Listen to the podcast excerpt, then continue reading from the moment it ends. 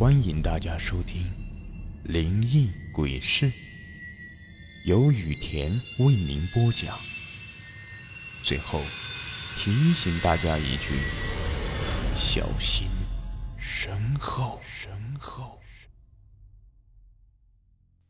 这个故事的名字叫做《村里那间老屋》。我来自农村，我刚出生那个年代，全国各地。还在实行公分制，吃大锅饭。那个时候挨饿都不算事。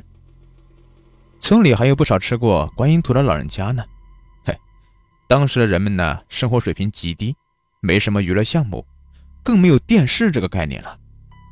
最多就是一伙人抽空偷个闲，凑到一块摆摆龙门阵，谈论鬼神，也就当做消遣了。要说这里头最吸引人的，那该算是那些鬼啊神啊之类的段子了。谁谁谁喝喜酒喝醉了，走夜路碰到鬼，倒在坟地里睡了一晚上。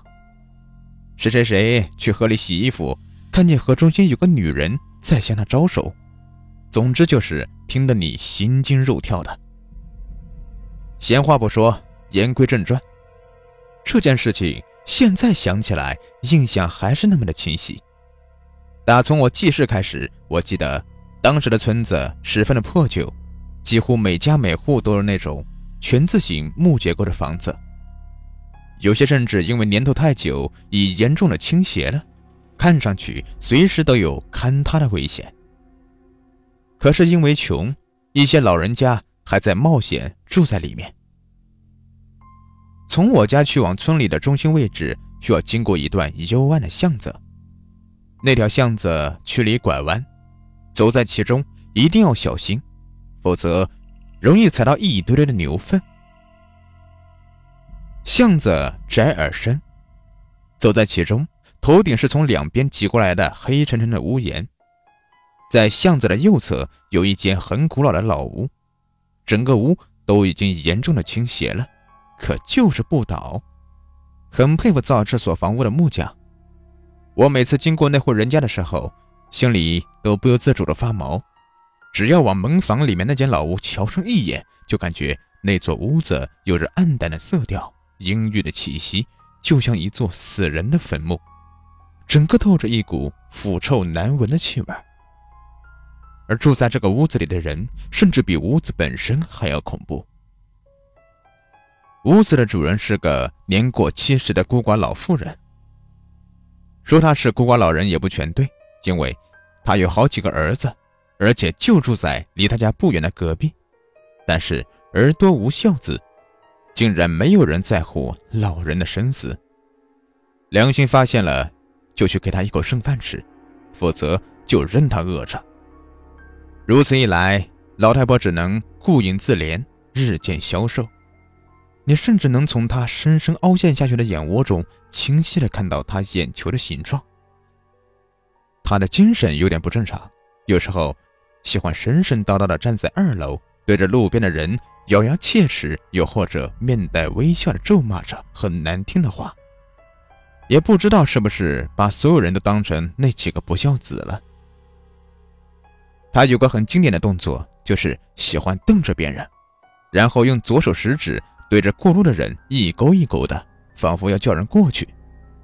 我每次就是被他这个动作给吓的，所以每次经过他家大门口，我都是提足一口气，撒丫子飞跑过去。但是有时还是忍不住侧眼去看那座老屋子。我们那个时候没什么好玩的，所以一到夜晚来临，村里一大群孩子就不约而同的跑到晒谷场上玩耍。玩什么的都有，不过最经典的还要数躲猫猫。我们一大帮娃，少说有三四十个人，说好了兵分两派，一派去躲藏，另一派等着去搜寻。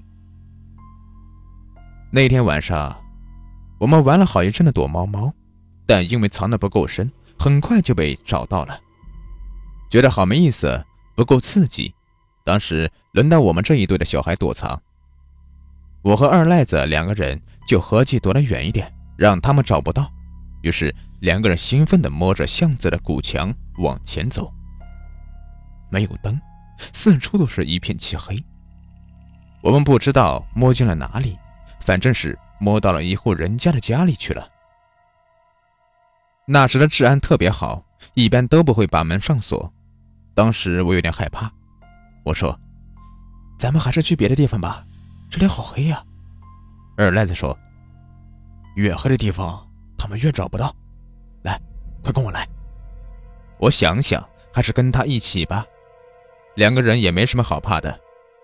当时我的手是被二赖子拉着的，但我隐隐感觉二赖子的手比一般小孩的手大，而且也很粗糙，就像是手上戴了一只蛇皮手套一样。因为没有光，我也分不清楚，于是两个人摸进了一个空空的房间里。这时，我就闻到了一股。有点像棉絮泡在茅坑里发霉很久那种味道。我也没管那么多，因为在农村嘛，到处都飘着猪牛羊狗拉出的那种便便的味道，空气好不到哪里去。我忽然摸到一个洞状的物体，那个洞四四方方，有小方桌那么大。我心想，这里面应该是很隐蔽的，躲在这里真的是太安全了。没等我说话。二赖子就先钻了进去，他往里面爬了一截，然后回过头划燃一根火柴，借着火光，我看到他的脸白得吓人，还对我用左手食指勾了勾手，说：“快进来吧，快来呀，快来呀。”然后还露出一个很诡异的笑容，这个笑容我当时就打了一个冷战，不过。也不知道自己脑子里是怎么想的，就好像是很听话似的，就蒙圈了，鬼使神差的就爬了进去。他说话的声音在洞里嗡嗡直响，像是得了重感冒一样，有些听不清楚。我当时也没多想，反正是有个伴，我就没那么怕了。我们躲好之后就都不出声了，因为怕被发现。我连大气都不敢喘。不过渐渐的，我发现不太对劲儿了，因为，我身后的二赖子不但没有说话声，而且，竟然连呼吸的声音都听不到。一个大活人，怎么可能不换气儿？我正想回过神去看看这个家伙怎么回事，突然，就觉得，有两只大手穿过我的胳肢窝。从背后一下子紧紧地抱住了我，我胸口瞬间收紧，直闷得慌，像是被一块大石头压着似的，透不过气，想叫却叫不出声，一瞬间就像是掉进了一个万丈深坑里，全身不着力，再后来就什么也不记得了。结果第二天，全村人都出动了，到处喊我的名字，每个角落里都找遍了。几乎是把整个村子翻过来找，都没把我找出来。我爸妈更是急得直跺脚，都以为我被外地人给拐走了。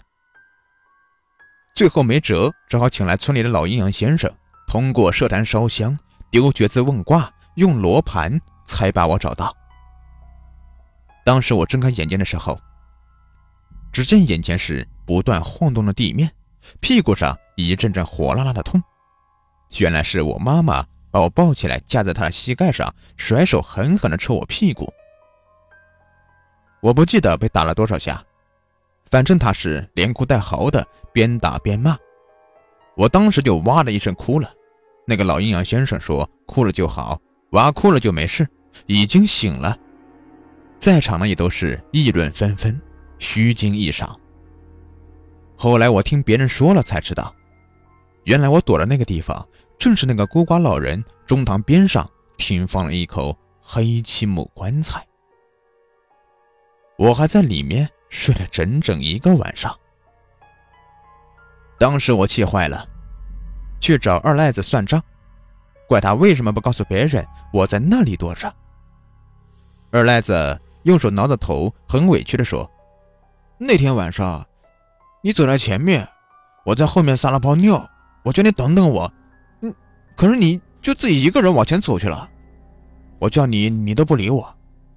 等我追你的时候，你已经不见了，我也不知道你去哪里了。这件事情本来算是过去了，可更加诡异的事情却在不久之后就发生了。原来，那个孤寡老人在饿了两天之后，躺在床上动不得。当他的大儿子上楼去送饭的时候，就对他说：“呃，儿呀，能不能一天给我送一餐饭呢？我我都快饿死了。”谁料他大儿子随手就是啪的一个巴掌打在老母亲的脸上，然后凶恶的吼道：“死老太婆，冯老太婆，你老糊涂了吗？今天早上……”才给你送过一碗米汤，你喝完就忘干净了。你妈的，就知道吃吃，快吃吧，最好噎死你！老太婆不敢说话，端起碗，和着眼泪，默默的往肚子里面吞。吃饱后，想想这日子不好过，自己也一把年纪了，心里一凉，然后就在二楼的房檐上用牛绳把自己吊死了。据几个。把他从吊绳上解下来的人说：“当时，他两眼还是直勾勾的斜向路上，充满怨气，同时，左手食指还保持那个勾人的动作，似乎随时要把人的魂勾过来一样。”听到这，我不禁一阵毛骨悚然，因为，我突然想起来，我在那个黑黑的洞口里时，二赖子。回过头，笑着对我做出来的那个让人心惊肉跳的一勾一勾的动作。再后来，老太婆要入棺的时候，据说她的手由于这个动作僵硬了，卡着棺材下不去，没办法，最后只好把那个手活活的掰断了，才放入棺材里。这件事情可以说在我幼小的心灵里。划过一个重重的一刀。很多知道这个事情的村民都说我的命是老样先生捡回来的。后来我的确拜了这位德高望重的老先生为继父，直到现在都还有来往。通过这个事情，我觉得神马无神论都他妈是浮云。没有经历过，我不敢这么说。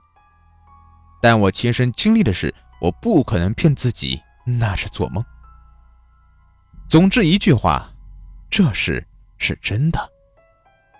至于你信不信，哼，反正我是信了。